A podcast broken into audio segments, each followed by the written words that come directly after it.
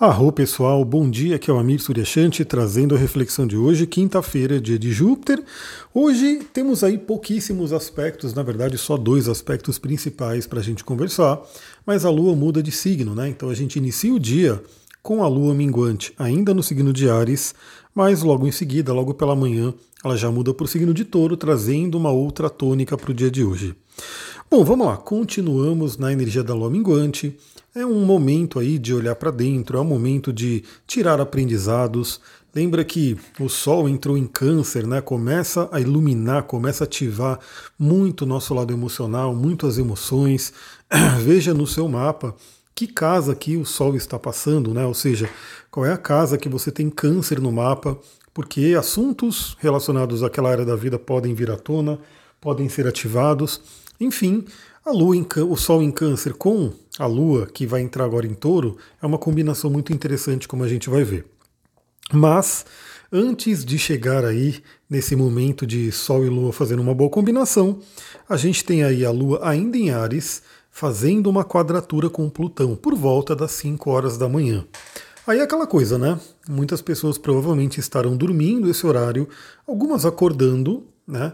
E esse, esse aspecto ele é um aspecto tenso. Né? A gente tem aí a Lua no signo guerreiro de Ares, fazendo aí uma quadratura, um aspecto desafiador com Plutão, que traz questões do profundo inconsciente.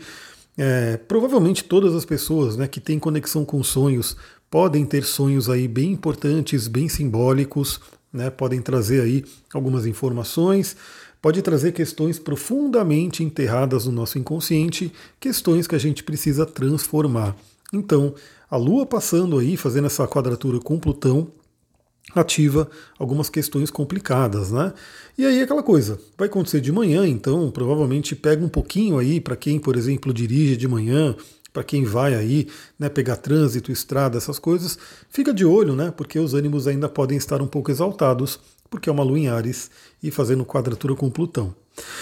Mas aí, por volta das 9 horas da manhã, como eu falei ainda bem cedo, a Lua entra no signo de touro, já trazendo uma outra energia, um outro pedido, uma outra proposta para a gente. Né? Porque sim, o signo de Ares é um signo de fogo cardinal, é um signo muito dinâmico, muito energético, né? com muita energia, muita movimentação. E o signo de touro, que é o signo seguinte, já é uma energia mais tranquila, já fala mais sobre uma tranquilidade, uma calmaria. Então a Lua entrando no signo de touro, ainda mais minguante, é aquele convite para desacelerar desacelerar um pouquinho. Então não sei como é que tá para vocês aí, mas para mim está bem corrido. Eu estou preparando aí o lançamento do, do da nossa jornada astrológica. Para mim vai ser incrível. Já tem gente que se inscreveu, né? Então você que quer se inscrever, já manda mensagem para mim até antes de eu fazer aí os, os processos aí de divulgar, né? De trazer pessoas. Então eu estou nesse processo, estou trabalhando aí para poder desenvolver minha rede do terra. Então eu estou numa correria bastante forte, mas tenho pedido, meu corpo tem pedido, né? Minha mente tem pedido essa questão de uma desaceleração, pelo menos um pouquinho. Né? Olha que interessante, a Lua passa pelos signos, ela fica dois dias e meio em cada signo. Então, de repente, naquele dia específico, por que não atender aí ao pedido do signo, atender a só, é só um dia, né? Até porque que aqui que a gente tem em touro, né? Atualmente o signo de touro ele não está tão tranquilo, não está tão calmo, por quê? Porque tem Urano ali. Urano fica cerca de sete anos em cada signo. Então, o signo de touro ele é tranquilo, mas quando a Lua encontrar Urano, ela dá uma agitadinha aí. Então, não vai ser hoje, né? Hoje a gente pode aproveitar esse momento de tranquilidade. Então, praticamente o dia inteiro, temos essa Lua minguante no signo de touro, que é um convite ao desacelerar um pouco, ao ouvir o corpo, ao sentir o corpo, o signo de touro, ele rege os nossos sentidos, ele é extremamente corporal, né? Muito ligado aí à nossa matéria, ao nosso corpo, ao elemento terra. Então, procure ouvir o seu corpo, procure cuidar do seu corpo. Aliás, ontem mesmo, né? Eu fiz um post lá, eu quero fazer mais desses posts, eu estou preparando. Como eu falei, né? Estou voltando a escrever um pouquinho mais, então quero colocar bastante coisa ali no Instagram. E eu vou fazer uma sequência né, de posts falando sobre os óleos essenciais no dia a dia, como é que você pode utilizar, porque eu sei que muita gente às vezes fala, mas é um óleo essencial, é só um óleo essencial, né? Por que, que eu vou comprar? Por que, que eu vou pagar esse preço? Por que, que eu vou. E, pessoal, o óleo essencial ele é tão versátil, ele traz tanta coisa pra gente. Né? É, ele inclusive ajuda a evitar a gente a ter outros gastos que a gente teria, gastos desagradáveis, mas que muitas vezes não vão poder né, deixar de ser gastos se você, por exemplo, de repente não se cuidar e ficar doente e ter algum problema, né, você vai ter que gastar de qualquer forma. Então o óleo essencial ele ajuda a gente a manter o nosso equilíbrio, manter o nosso bem-estar. Claro que não quer dizer que você usando óleo essencial você nunca mais vai ficar doente, nunca mais vai ter algum problema, mas pode ter certeza que é, utilizando os óleos essenciais e trabalhando no dia a dia, trabalhando uma rotina benéfica para você e seu corpo, a chance diminui muito. Né? E principalmente a recuperação é muito mais fácil, né? os sintomas eles vêm muito mais tranquilos e assim por diante. Então, cuidar do nosso corpo de forma diária, né? de forma proativa, é sempre a melhor opção. Então a gente tem aí a lua no signo de câncer. Eu falei sobre o óleo de lavanda, né? Como ele pode nos ajudar, principalmente trazendo até essa energia taurina, né? Essa energia de trazer uma tranquilidade, trazer aí uma desaceleração. Hoje em dia temos muitas e muitas pessoas com ansiedade fortíssima, né? É, já é um problema muito, muito falado aí no mundo. Eu vi um vídeo aí no YouTube, acho que foi o Divaldo Franco que trouxe aí um dado, né? Que entre 2025 e 2026 vão ter questões seríssimas aí, e muito por conta da ansiedade. E aí, pela própria astrologia, né? A gente vê que Netuno, que é o planeta que fala aí sobre o inconsciente, fala sobre toda essa parte psicológica, vai, juntinho com Saturno, entrar no signo de Ares. Então a gente já vê que, sim, tem coisa por vir. Por isso que, quanto mais você conhecer meios naturais, meios né, que, que são naturais para a gente, né, que não são artificiais, que não vai ter um efeito colateral complicado, né, para manter o seu equilíbrio, para manter o seu bem-estar, é melhor. Né? Lembrando que a gente está aqui praticamente na metade de 2022, 2025, 2026 está aí, né? Quando a gente menos vê, já chegou aí o, tempo e a gente começa a viver, ainda mais que está tudo muito acelerado. Então a gente tem aí essa lua em touro pedindo esse autocuidado. Né? Esse autocuidado, claro que é uma quinta-feira, né? então provavelmente ninguém vai poder fazer um dia de spa. Né? Teremos aí nossas atividades normais, né? de um dia normal aí de trabalho, pelo menos para a maioria das pessoas.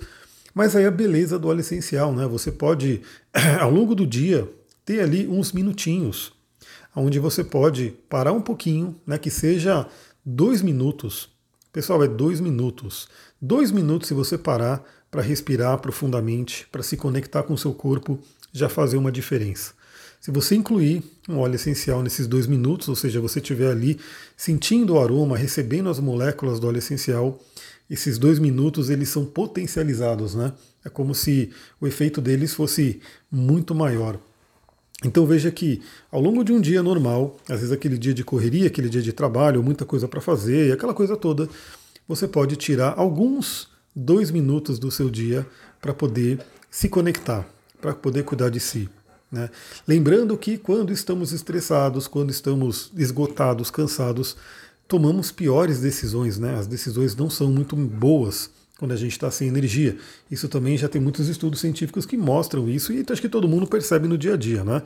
Quando você acorda de manhã, se você descansou, se você teve uma boa noite de sono, você tem ali uma capacidade muito maior de tomar boas decisões, né? De você de repente não fazer resistir a alguma coisa que não é bom para você, né? Ir atrás e fazer alguma coisa que é boa, mesmo que seja desafiadora, aquela coisa toda. Então, manter essa energia é muito bom.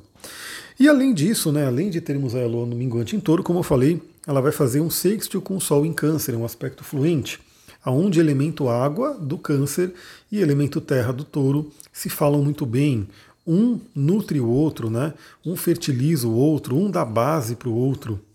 E olha só, eu até anotei, como eu já falei para vocês, né? geralmente aqui eu coloco os horários arredondados, né? Porque eu não vou ficar falando que a, a, a Lua vai fazer quadratura com Plutão às 5 horas e 5 minutos, ou 5 horas e 45 minutos. Eu já procuro arredondar porque, como eu falei, né, esses aspectos eles duram pelo menos aí umas duas, três, até quatro horas, né? Então eu dou ali o arredondado para ficar mais fácil da pessoa lembrar. Mas esse aqui eu quero dar o horário exato, né? Porque também entra em uma questão de numerologia, de sincronicidade, de arquétipos e assim por diante. Pessoal, a Lua vai fazer o sexto com o Sol às 13h13. 13 e 13. Eu já falei para vocês aqui de números repetidos, né? Que voltaram com tudo na minha vida. Eu estou ali todo dia vendo vários. Acabei de ver, né? 16 e 16 antes de gravar aqui esse, esse áudio. E assim, é aquela coisa, né? Toda vez que a gente vê um número repetido, tem um significado ali. Eu reflito sobre a mensagem do universo. E o 13 né? É um número aí muito conhecido, né? Muito tem até algumas questões ali de medo com relação a esse número, mas eu sempre trabalho com os arcanos do tarô. Eu gosto muito de trazer esses arquétipos, porque é uma outra área de estudo, né? Eu trabalho também com tarô, tarô terapêutico. Aliás, você que tem interesse em fazer um trabalho com tarô terapêutico, manda mensagem para mim lá no Instagram, astrologitantra. É um tarô que não é aquele tarô de adivinhação, né, de prever o seu futuro, mas sim um tarô que, através dos arquétipos, através daquelas imagens simbólicas, a gente faz aí profundas reflexões. E ele casa muito bem com o meu, meu tipo de astrologia, que é também uma astrologia voltada ao autoconhecimento. Então, o número 13, o arcano 13, é o arcano a morte, né, aquele arcano que vem aí, é o ceifador, é a morte. Muitas pessoas têm ali muito medo da morte, né? Mas olha só que interessante, pessoal. Vou trazer um pouquinho do tarô aqui. Espero que vocês gostem, né? Eu sei que tem muita gente que gosta, eu não costumo falar tanto. Talvez, se você quiser, comenta lá, manda mensagem para mim no arroba astrologitantra para ver se eu devo falar mais aqui ou não. Mas olha só, a gente tem aí o arcano 12, que é o arcano o pendurado ou o enforcado, que é um arcano complicadinho, né?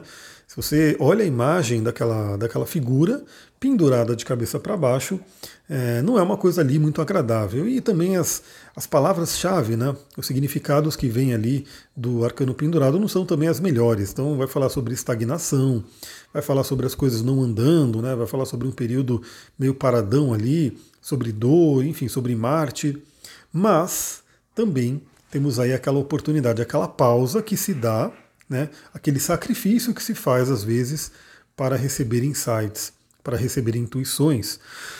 Aliás, é muito interessante porque né, nesse a figura está de cabeça para baixo e a gente tem aí também na história, né, na mitologia, Odin, por exemplo, né, que ficou nove dias, se não me engano, de cabeça para baixo na árvore Yggdrasil para receber a sabedoria das runas, né? Então, por que ele ficou de cabeça para baixo? Porque era um sacrifício e também a gente vê que tem um porquê, né? essa inversão, ver o mundo por uma, por uma outra ótica e também numa forma, de tomar uma aguinha aqui, física e energética. Né? Porque eu também pratico yoga e no yoga a gente tem uma, um asana chamado Sirshasana, que é a postura de cabeça para baixo, né? onde você fica sob a cabeça e com os pés para cima, todo reto, né? acho que já até tem alguns nomes que dão que é a postura da vela, enfim. Mas é o Sirshasana, que é a postura de cabeça para baixo.